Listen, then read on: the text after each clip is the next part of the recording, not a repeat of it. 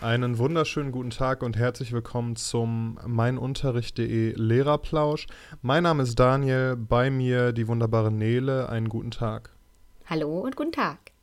Hallo, schön, dass wir hier sind. Wir wollen heute über das äh, Liebes- und Hassthema eines jeden Lehrers sprechen. Ich habe das Gefühl, das habe ich schon mal gesagt. Es gibt viele Liebes- und Hassthemen.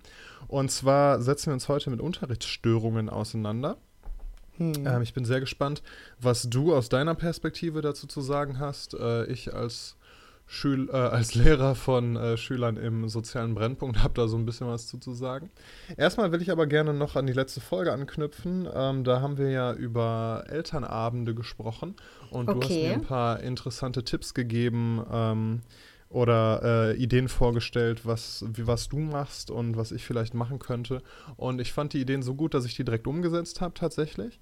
Und Spannend. ich habe dann, ähm, ja, ich habe den Raum ein bisschen vorbereitet, habe Tische zusammengeschoben zu so einer Tafel und habe für jeden Gast so ein kleines Arbeitsblatt vorbereitet, wo er sich Notizen drauf machen konnte und wo, ähm, wo nochmal so die Tagesordnungspunkte standen und so weiter. Mhm. Ähm, also erstmal möchte ich allgemein zu diesem Elternabend sagen, es war sehr, sehr deprimierend. Das habe ich ja letztes Mal auch angesprochen. Ähm, wir, also es ging um ähm, alle Schüler der achten Klasse und mhm. um deren Schullaufbahn dann in der neunten Klasse. Die wählen neue Fächer und die bekommen ähm, neue E-Kurse dazu im besten Fall und so weiter.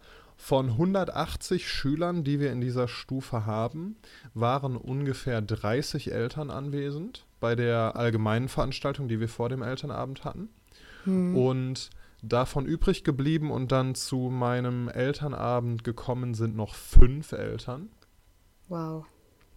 Ja, das finde ich schon mal sehr krass und da fängt man natürlich auch an, die Sinnhaftigkeit dieser Veranstaltung sehr stark in Frage zu stellen ähm, weil das sind dann natürlich auch nicht die Eltern, die unbedingt da sein müssten, ne? haben wir ja letztes Mal ja. auch angesprochen, sondern natürlich waren es wieder die, die sowieso informiert und interessiert sind und mhm. wo es nicht so die riesigen Probleme gibt. Ja, aber mit diesen fünf Eltern und es waren noch ein paar Schülerinnen da, das war auch ganz nett, da saßen wir dann an, äh, an dieser Tafel zusammen und haben geschnackt und äh, ein paar Sachen besprochen. Und es war tatsächlich schön. Ich glaube tatsächlich, dass ähm, gerade dieses Zusammensitzen, und nicht dieses ne, Konfrontative, was ich sonst gemacht habe, ich sitze am Lehrerpult und die Eltern sitzen auf den Plätzen der Schüler, ja. ähm, sondern eben so dieses Gemeinschaftliche, hat tatsächlich, glaube ich, eine sehr angenehme Atmosphäre erzeugt. Und wir haben, ja, wir sind ein bisschen ins Gespräch gekommen, haben ähm, natürlich inhaltlich durchaus über die Schule und über äh, die Sachen gesprochen, die eben gerade anstehen, aber es war, es, äh, ja, war eine sehr gute Atmosphäre und es war angenehm und es war ein bisschen persönlicher und ein bisschen offener und ein bisschen mehr auf Augenhöhe. Deshalb ähm, kann ich äh, allen Leuten da draußen nur empfehlen, mal in die mhm. letzte Folge reinzuhören und ähm, mal sich doch dort nochmal Neles Vorschläge zur Gestaltung und zur Vorbereitung eines Elternabends anzuhören. Denn äh, ich kann jetzt aus eigener Erfahrung bestätigen, dass das tatsächlich äh, gute Ideen sind. Ja, vielen Dank. Ich finde es spannend und cool, dass du es gleich probiert hast, weil am besten ist es ja immer, wenn man es direkt versucht und nicht so vor sich hinschiebt. Und ja, es freut mich natürlich, wenn das irgendwie zu einer besseren Atmosphäre geführt hat, auch wenn es natürlich wenige Menschen waren, aber dafür waren eben wahrscheinlich dafür genau die richtigen da. Ja, ja, und es war, es war halt natürlich ein sehr, äh, sehr günstiger, sehr witziger Zufall, dass halt bei uns dann der Elternabend wirklich äh, unmittelbar nachdem wir darüber gesprochen haben, stattfand. Ja, das hat sich sehr gut getroffen. Ja, wie du gesagt hast, wenn das erst in einem halben Jahr gewesen wäre, dann hätte ich natürlich äh, vielleicht schon viele Sachen davon vergessen oder so. So war es mhm. genau richtig, ja. Ja, Unterrichtsstörungen. Ähm, wir wollen das so machen, dass ähm, wir jeweils ein Erlebnis schildern und ähm, eine Situation, in der eben der Unterricht auf die eine oder andere Art gestört wurde, irgendwann in unserer Karriere. Und ähm, ja, mal den anderen fragen, wie er mit dieser Situation umgegangen wäre und dann selber erzählen, wie wir damit umgegangen sind. Das soll so der Anfang sein. Und ja, mal schauen, was wir danach noch so zu den zu allgemeinen Störungen und den Klassikern zu sagen haben. Möchtest du anfangen? Oh ja, sehr gerne. Ich glaube, wir sollten noch erwähnen für die lieben Hörerinnen und Hörer, dass wir uns das vorher nicht gegenseitig erzählt haben. Also das sind jetzt echt unsere Ad-hoc-Antworten auf die jeweilige Situation. Und ich habe so eine kleine Top 3 zusammengestellt, so von den außergewöhnlichen Störungen. Und mein dritter Platz sind Eltern, die in der Tür stehen und ein Gespräch fordern. Dazu muss man wissen, meine Tür vom Klassenzimmer ist halt immer offen. Ja, okay. Also ganz spontan, ohne, ohne Absprache, ohne dass da irgendwie ein, der, der Termin gerade war oder so. Einfach genau. angeklopft und in der Tür gestanden und Na, jetzt Klopfen kannst du weglassen, einfach sprechen. da. Hm. Ach ja, stimmt, die Tür ist ja offen. Ja. Okay, ähm, äh, beschreib mal, in welcher Stimmung sich die, die Eltern oder die Mutter oder der Vater befanden. Ähm, zunächst fordernd. Ja. Okay, also die, also auch nicht so, so nett, so freundlich, äh, Entschuldigung, könnten wir mal kurz, sondern so, wir müssen jetzt, ich habe ein Problem, das muss jetzt gelöst werden. Genau. Ja. Hm, das ist äh, vor allem natürlich blöd, weil die Schüler ja alle da sitzen mhm. und sich das Ganze angucken und natürlich auch sich die eigene Reaktion angucken und wahrscheinlich schon das Popcorn rausholen. Ja, exakt. Um zu sehen, was als nächstes passiert. Ähm, ja, tatsächlich wäre, also mein erster Gedanke in dem Moment wäre, ich kann die Kinder jetzt nicht allein lassen, ich habe nämlich eine Aufsichtspflicht. Und das äh, würde ich den, dem Elternteil dann auch so mitteilen, ne? weil geht einfach jetzt gerade nicht, ich kann die 30 Kinder jetzt nicht hier sitzen lassen, sonst äh, fangen die an, sich gegenseitig umzubringen und ich bin schuld. Ähm, das wäre so das Erste. Und das Zweite würde ich, glaube ich, ähm, ja ganz deutlich klar machen, dass das so nicht geht und ähm, dass ich zu tun habe und dass, wenn die sprechen wollen, dass die ähm, ja bitte einen Termin machen sollen. Beziehungsweise, ja. es wäre vielleicht sogar diplomatischer, also je nachdem, äh, zu, welchem, zu welcher Tageszeit das war. Wenn ich, wenn es jetzt gegen Ende der Stunde gewesen wäre und ich danach eine Pause gehabt hätte, hätte ich vielleicht gesagt, setzen sich 20 Minuten hin und dann äh, gucken wir mal kurz. Aber auch dann hätte ich eben nur kurz ähm, die schildern lassen, was ihr Problem ist und dann darauf verwiesen, dass wir einen Termin für wann anders machen, weil jetzt, wo ich das Problem kenne, kann ich mir Gedanken drüber machen und dann später qualifiziert dr drauf antworten. Hm. Also äh, da gibt es ja eh kein richtig und falsch, deswegen finde ich deine Reaktion auf jeden Fall ähm, gut im Sinne von ähm, einfach einen Termin zu vereinbaren. Äh, soll ich jetzt auflösen, wie ich reagiert habe? Ja, bitte. Ich habe ähm, ganz klar gesagt Nein und dass wir jetzt dafür keine Zeit haben und wir keine Tür- und Angelgespräche führen. Daraufhin kam nochmal eine Nachfrage. Dann habe ich einfach das stur wiederholt, was ich gerade gesagt habe.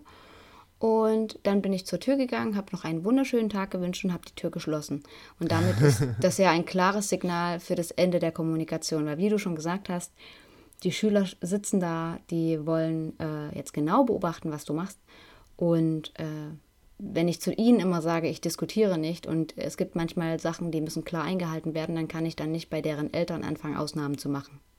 Ja, das ist ja auch eine total, also eine total unfaire Art von den Eltern, ähm, dich so in die Ecke zu drängen, wo sie wissen ja, dass du gerade einfach arbeitest, dass du gerade beschäftigt bist, dass du gerade Verantwortung für diese Gruppe von Schülern hast. Und das ist ja einfach überhaupt nicht in Ordnung, in keiner Form. Also mhm. dich im Lehrerzimmer äh, spontan anzusprechen, ist auch nicht okay, ähm, sondern da sollen sie auch vorher einen Termin machen, aber das ist ja noch viel, viel inakzeptabler einfach. Ja, aber das ist ja auch eher ein ungewöhnlicher Fall. Wie sieht es bei dir aus? Dein Platz 3. Ja. Ähm, ich hatte mal einen Schüler, der war generell auffällig und schwierig und hat halt immer gequatscht und genervt und so weiter. Und dann, ähm, ich habe ihn auch öfters dann des Unterrichts verwiesen. Wir haben da an der Schule so ein System für.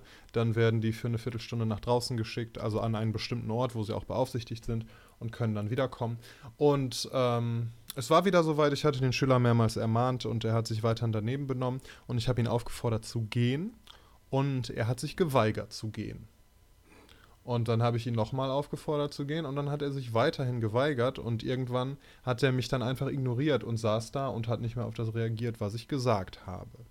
Ja, das ist die Situation. Mhm. Welche Klassenstufe? Das war, glaube ich, achte oder neunte. Ich glaube neunte. Okay, spontan würde mir jetzt einfallen, die, die Bühne zu nehmen und mit der ganzen Klasse rauszugehen. Das ist vielleicht erstmal uncool, weil strukturiert ist es dann nicht, aber ähm, bei uns hat ein Seminarleiter oder eine Seminarleiterin, ich weiß es nicht mehr genau, gesagt, die Störung hat immer Vorrang und ich glaube, er hat dann gestört, weil er gerade das so cool fand vor allen anderen und äh, dir quasi die Stirn zu bieten und deswegen hätte ich dann alle anderen genommen und wäre rausgegangen. Und dann und hätten wir draußen gewartet, was passiert. Und ja. äh, ich glaube ganz fest daran, dass das dann für ihn peinlich gewesen wäre. Und ich glaube, das wäre ja nicht sein Ziel. Ja, das ist äh, sehr interessant. Auf die Idee bin ich nicht gekommen, aber klingt ganz cool. Ähm, hätten die anderen Schüler bestimmt auch furchtbar witzig gefunden. Ja. Und da hätte er sich beim nächsten Mal auch wahrscheinlich überlegt, ob er so einen Mist nochmal macht. Das erinnert mich daran, was mir mal irgendwie ein Kollege oder ein Fachleiter oder so gesagt hat, dass äh, eine Schülerin hat sich einfach umgedreht und äh, den, ne, den, die Rückwand des Raumes angeguckt im Unterricht mhm. und hat auf seine Aufforderung, sich wieder andersrum zu drehen, nicht reagiert. Da ist er einfach ans andere Ende des Raumes gelaufen und hat dann halt von da aus unterrichtet. Und ja, ist ja egal, die Tafel brauchst du ja nicht, ja. genau. Und ihr dann damit quasi auch äh, den Wind aus den Segeln genommen. Finde ich spannend. Ähm, nee, habe ich nicht gemacht. Ich habe einfach einen Schüler äh, geschickt, um die Schulleitung zu holen und ähm, ja, die ist dann auch gekommen und hat den jungen Mann mitgenommen. Ja, ist auch eine Variante. Und ich denke, ähm, vor allem eine entspanntere, als wenn man dann selber aus der Haut fährt und irgendwie laut wird, weil dann nagt das immer so ein bisschen an der eigenen Glaubwürdigkeit. Ja, das ist ja so das Ding. Ne? Das, das große Problem bei diesen Situationen ist ja, wie du gesagt hast, der Schüler macht das ja ähm, nicht zuletzt, um eine bestimmte Rolle vor den anderen Mitschülern zu spielen. Und mhm. dadurch wird es ja immer zur, für dich zu, zur Prüfung deiner Autorität vor der gesamten Klasse. Mhm. Und deshalb ist es halt in der Situation richtig blöd, wenn du, wenn du irgendwie aufgibst und sagst, ja gut, dann bleib sitzen. Was ich gesagt habe, ist, äh, ne, nehme ich zurück oder so, dass du gehen mhm. sollst oder was auch immer. Das kannst du halt nicht machen. Andererseits laut zu werden und rumzuschreien und so weiter, ist ja auch immer ein Zeichen davon, äh, dass du einfach, dass dir die Argumente ausgegangen sind und dass du nicht weiter weißt.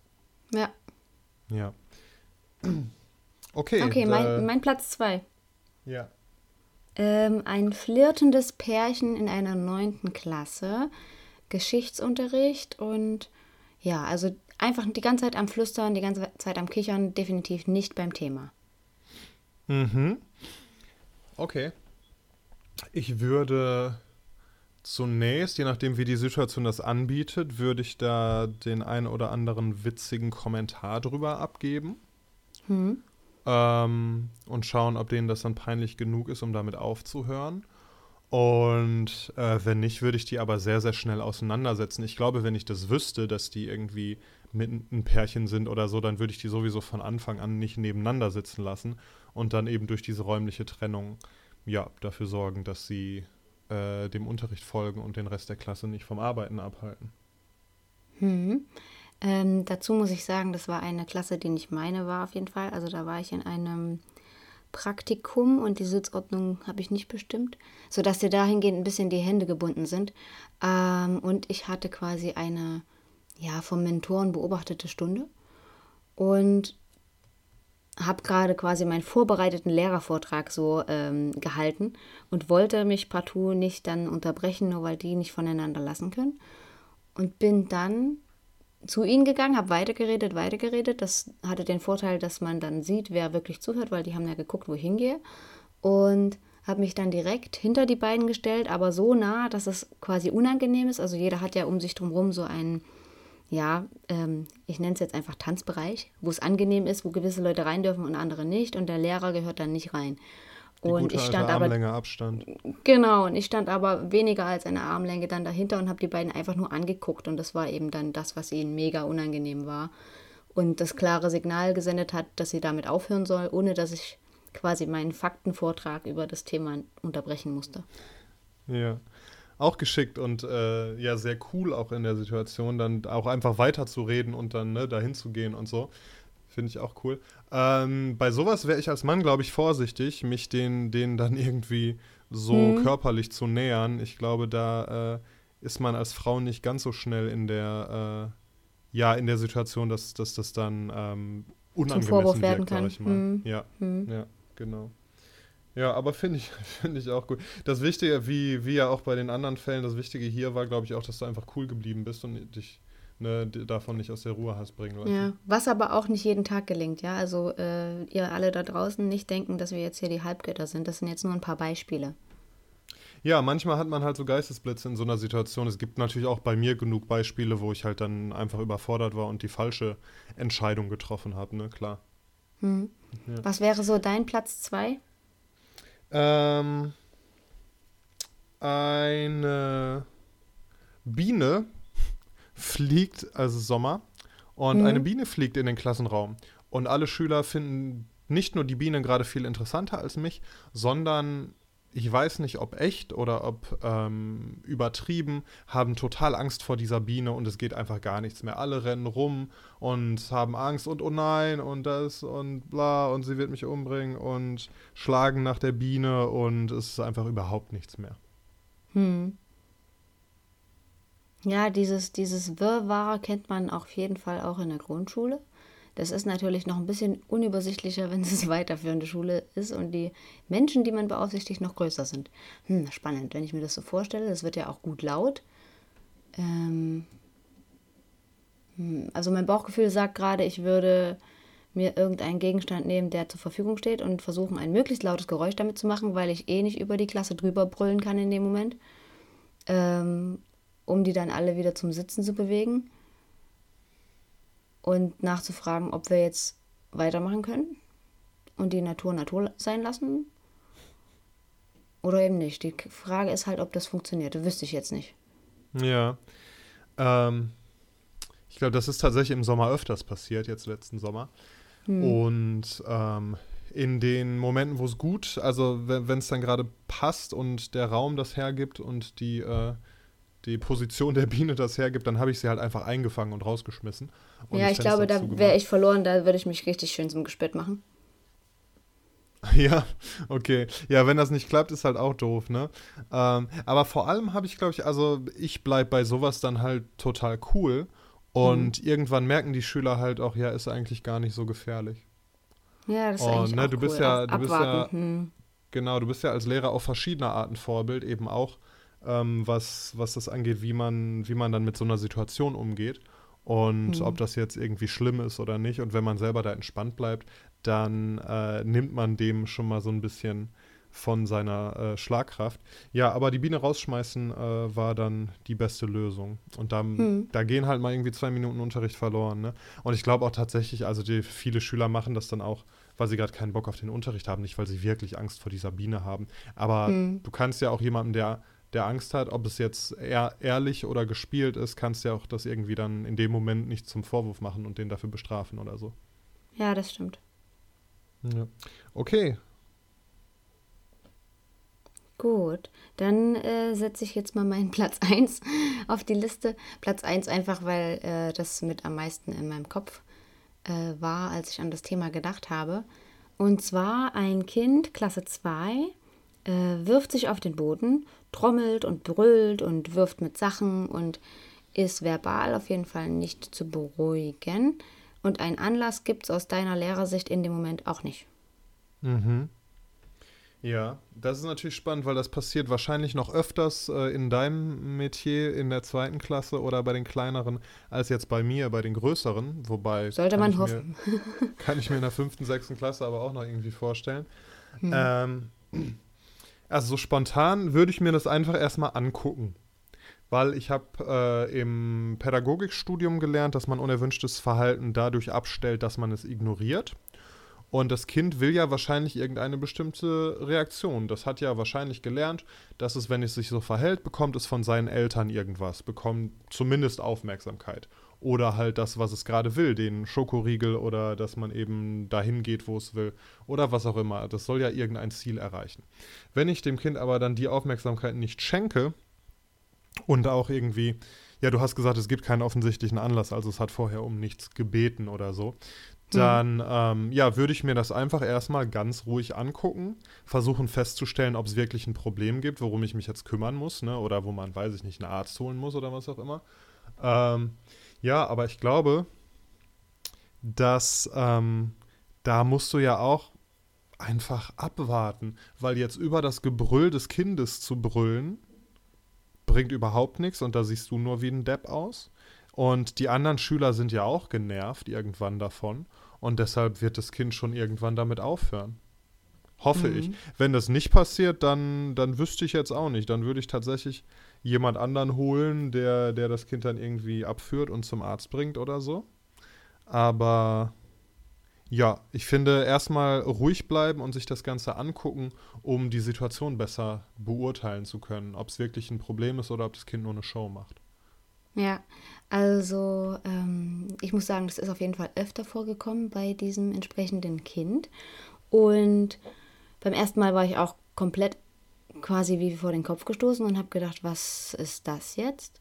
Der Vorteil war, die Klasse konnte quasi schon ein bisschen was lesen und dann habe ich an die Tafel geschrieben, was deren Aufgabe ist, nämlich nicht hinzugucken und die und die Seite im Arbeitsheft anzufangen, auch wenn das gerade sehr schwierig ist. Also ich habe das einfach als Fließtext da so hingeschrieben, weil das Kind das ja in dem Moment eh nicht wahrgenommen hat. Das war wie in einem anderen Film, aber schon auf mich wirkte das schon so wie ein großer Schrei nach Aufmerksamkeit, eben was du meintest, dass das gelerntes Verhalten war. Und ähm, dann waren die quasi schon halbwegs beschäftigt, haben das natürlich trotzdem beobachtet und dann habe ich das, wie du schon gesagt hattest, ähm, quasi vor mich hin beobachtet, aber nichts gesagt, weil ich nicht die Aufmerksamkeit schenken wollte. Phänomen war dann aber, das Kind hatte extreme Ausdauer, ist immer lauter geworden und immer lauter. Und es war klar, ich kann niemanden holen, weil da hätte ich den Raum verlassen müssen und ein anderes Kind schicken in dem Alter ist immer ein bisschen schwierig. Äh, dementsprechend war das einfach den Rest äh, äh der Zeit ziemlich laut. Und beim nächsten Mal habe ich das dann ähnlich angefangen, also der Klasse quasi eine Aufgabe gegeben und habe mich dann äh, daneben gehockt und aber trotzdem nichts gesagt. Also quasi nonverbal das Signal gegeben, ich bin da, falls das jetzt was ist, wo es dir schlecht geht, aber ich werde dich jetzt nicht dafür belohnen. Und ähm, das kann Tagesform gewesen sein, aber das hat dann funktioniert. Da ist, ist das Kind wieder leise geworden und ähm, hat zwar in der Stunde trotzdem nicht mehr gearbeitet, Wahrscheinlich aus Frust, dass das jetzt nicht funktioniert hat. Ähm, aber war zumindest dann leise. Ja, spannend. Aber ja, gut, viel, dann hat es ja quasi Aufmerksamkeit bekommen. Ja, nur nicht also in der so erwarteten Form. Genau, aber zumindest irgendwie, dass du ich glaube, da ist auch wichtig dann, du hast, du hast das Kind ja in dem Moment auch nicht verurteilt oder, oder bestraft oder so, sondern so ein bisschen auch das Signal gesendet, auch wenn du gerade irgendwie bescheuert bist und so. Ich belohne das jetzt nicht, aber ich verachte dich dafür auch nicht, sondern ich bin einfach hier und das ist okay. Ja. Hm. Ja, finde ich interessant. Also ist mir tatsächlich noch nicht so passiert. Ähm, aber klar, und dann, also in der Stunde, die du davor beschrieben hast, ging das wirklich die ganze Stunde so, dass es da rumgebrüllt hat? Also den Rest der Stunde, ja. Wie lang war das dann noch? Also zu welchem Zeitpunkt der Stunde ist das geschehen? Also auf jeden Fall eine Viertelstunde. Also ich hatte danach auch einen richtigen Kopf dran. Ja. Ähm, aber das war echt Ausdauer. Nur war mir klar, dass ich das jetzt nicht. Ja, ich wollte dem nicht die Aufmerksamkeit schenken, die das Kind eingefordert hat. Also im Sinne von äh, Namen benennen, auffordern, aufzuhören und so weiter. Das hätte das ja auch nur gepusht. Ähm, ja, und so haben wir alle mal die Erfahrung gemacht, wie laut es geht. Krass, okay. Gut. Ähm, ich hatte mal einen Schüler, der so ein bisschen, ich würde es jetzt als äh, Co-Moderation bezeichnen.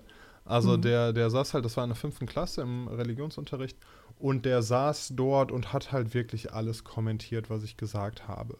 Und ähm, die ganze Zeit irgendwelche Sachen gesagt, die waren auch nicht falsch, und die waren auch nicht äh, per se irgendwie gemein oder verboten oder so, aber der hat andauernd Sachen ähm, kommentiert, wiederholt, seine, seine Mitschüler irgendwie angesprochen, im Sinne von ähm, die zum Arbeiten aufgefordert und so weiter. Also der wollte so ein bisschen mein Assistent sein. Aber das nervt mhm. natürlich trotzdem total. Mhm. Und mhm. ja, das hat der, das hat der einige Stunden durchgezogen, bis mir dann äh, ja, was heißt eine Lösung, aber zumindest ein Lösungsversuch eingefallen ist. Aber was würdest du denn mit so einem Schüler machen? Ich glaube, ich würde den ähm, das nutzen. Also ich würde ihn zu meinem Experten quasi machen, Assistenten, ohne das jetzt vor der Klasse groß zu erklären.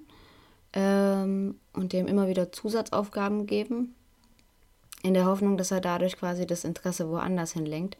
Oder in dem Sinne Experte, dass ich sage, okay, es ist, kommt auch ein bisschen auf die Sozialform an, aber dass ich den dann zum Beispiel zusammenstecke mit jemandem, wo ich weiß, der hat vielleicht in dem Fach ein Problem, dass er da sein Helfersyndrom, will ich es jetzt mal nennen, ausleben kann. Aber das würde ich auch ausprobieren müssen. Ja.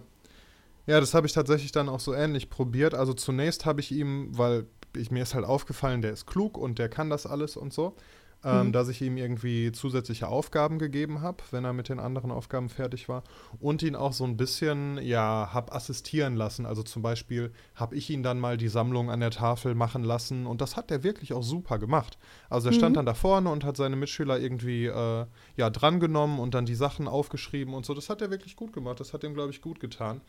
Ja, ähm, das gibt es ja auch richtig schon als, als Methode, also Lernen durch Lehren, ja, dass man dadurch, dass man es den anderen nochmal erklärt und miteinander aufbereitet, besser versteht. Vielleicht ist er einfach so ein Vorbildtyp dafür gewesen. Ja, und ich glaube, das ist halt ähm, bei ganz vielen Störungen ist es ja so, dass es total hilfreich sein kann, mal dahinter zu schauen, wo das herkommt.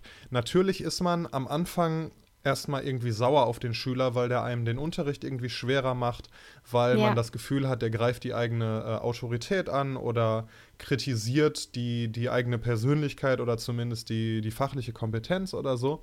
Ähm, aber das, ich glaube, da muss man auch äh, so professionell sein, wenn es halt geht. Natürlich ist es auch menschlich, dann sauer zu werden. Aber man sollte da die Professionalität sich bewahren, mal dahinter zu schauen und zu schauen, woher das kommt und mhm. wie man das nutzen kann und wie man eben auf die speziellen Bedürfnisse dieses Störenfrieds eingehen kann. Weil ne, bei vielen Sachen kommt dann eben raus, dass der, äh, wie jetzt mein Schüler, dass der eigentlich ähm, ganz viel kann oder bestimmte Sachen zumindest gut kann. Und wenn man ihm zeigt, dass, dass er das kann und dass man das sieht und dass man das wertschätzt, dann nehmen auch die Störungen total ab, weil sein Selbstwertgefühl steigt und er sich nicht mehr durch irgendwelche äh, blöden Aktionen Aufmerksamkeit oder Bestätigung holen muss. Ja, also du hast gerade ganz viele wichtige Sachen gesagt. Ich finde es nur spannend. Ich habe mir auch äh, davon auf jeden Fall was aufgeschrieben. Ähm, ich bin voll bei dir im Sinne von, äh, dass man das dann eben angehen muss, woher das kam. Das kann manchmal unangenehm sein, weil vielleicht lag es nämlich an der eigenen Unterrichtsplanung, dass derjenige gestört hat, weil es vielleicht doch mal langweilig war. Ähm, oder es ist vielleicht doch irgendwas vorgefallen, wo man nochmal nachfühlen muss, ob vielleicht zu Hause bei dem Kind gerade was los ist, was man gar nicht auf dem Schirm hat und dass das deswegen ganz oft gar nichts mit einem selber zu tun hat und dass man da irgendwie lernen muss, einen ja, professionellen Abstand zu dieser Unterrichtsstörung aufzunehmen. Auch wenn man selber natürlich die Person ist, die sich gestört fühlt, muss das Ganze nicht unbedingt was mit einem zu tun haben. Ja. Ja, aber das ist natürlich schwierig, also ne, da als Lehrer so cool zu sein, weil das Problem ist ja, du kriegst halt in diesem Job ununterbrochen Feedback. Und sei es nur durch die, durch die, durch die nonverbale äh, Kommunikation der Schüler, die müssen ja gar nichts sagen und die müssen ja gar nicht aktiv stören, aber du kriegst trotzdem mhm. die ganze Zeit zurückgemeldet, was die von, nicht nur von deinem Unterricht, sondern auch von dir als Person halten. Ja. Und es ist völlig normal, dass von 30 Schülern, die da sitzen, einfach aus ganz natürlicher Sympathie und Antipathie nicht alle dich mögen. Das ist völlig normal. Nicht alle Menschen mögen einander. Da gibt es ja. ganz viele Faktoren, die dazu beitragen. Das heißt nicht, dass du, also der Lehrer, irgendwie ein schlechter oder nicht liebenswerter Mensch bist oder so. Aber mhm. ich glaube, man muss sich da erstmal ein dickes Fell erarbeiten, um das so cool zu sehen und um da drüber zu stehen und um da ja. dann eben auch diesen professionellen Abstand zu haben, den man braucht, um diesem Schüler, der einem gerade total auf den Keks geht, äh, nicht nicht irgendwie Sanktionen zu verpassen, sondern um dem sogar quasi noch eine extra Chance zu geben und sich eine extra Maßnahme für den zu überlegen, um seine speziellen Talente zu fördern. Ja, also so, sobald es einem eben möglich ist oder einem was einfällt, was passendes. Ne? Und ich denke, was da auch sehr, sehr gut helfen kann, ist eine große Portion Humor. Also ähm, so in diesen Alltags Dingen, die einfach passieren. Also wenn jemand die ganze Zeit reinquatscht oder die ganze Zeit den Namen des Lehrers oder der Lehrerin ruft, nur um irgendwie Hilfe zu bekommen, anstatt sich einfach geduldig leise zu melden. Ähm, also da denke ich, ist das immer ja hilfreich, nicht so zu reagieren, wie die Kinder das vielleicht erwarten. Also oder Schüler. also was ich so ausprobiert habe, ist entweder das Ganze zu spiegeln und die ganze Zeit den Namen von dem Kind zu sagen, was dann erstmal in kurzes Lachen ausartet, aber dann eben die Situation so ein bisschen beruhigt.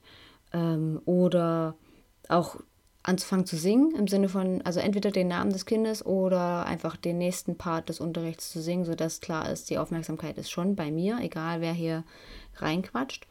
Ähm, aber das ist auch Typsache, das heißt nicht, dass das jeder jetzt anfangen soll.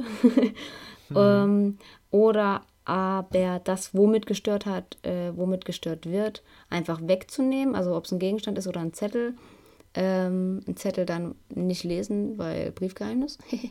Und äh, ja, dann eben dafür zu sorgen, dass die Aufmerksamkeit bei einem selber bleibt und auch wenn das bedeutet, ähm, mal was zu machen, was nicht erwartet wird, sei es nonverbal oder eben durch die Sachen, die ich gerade gesagt habe.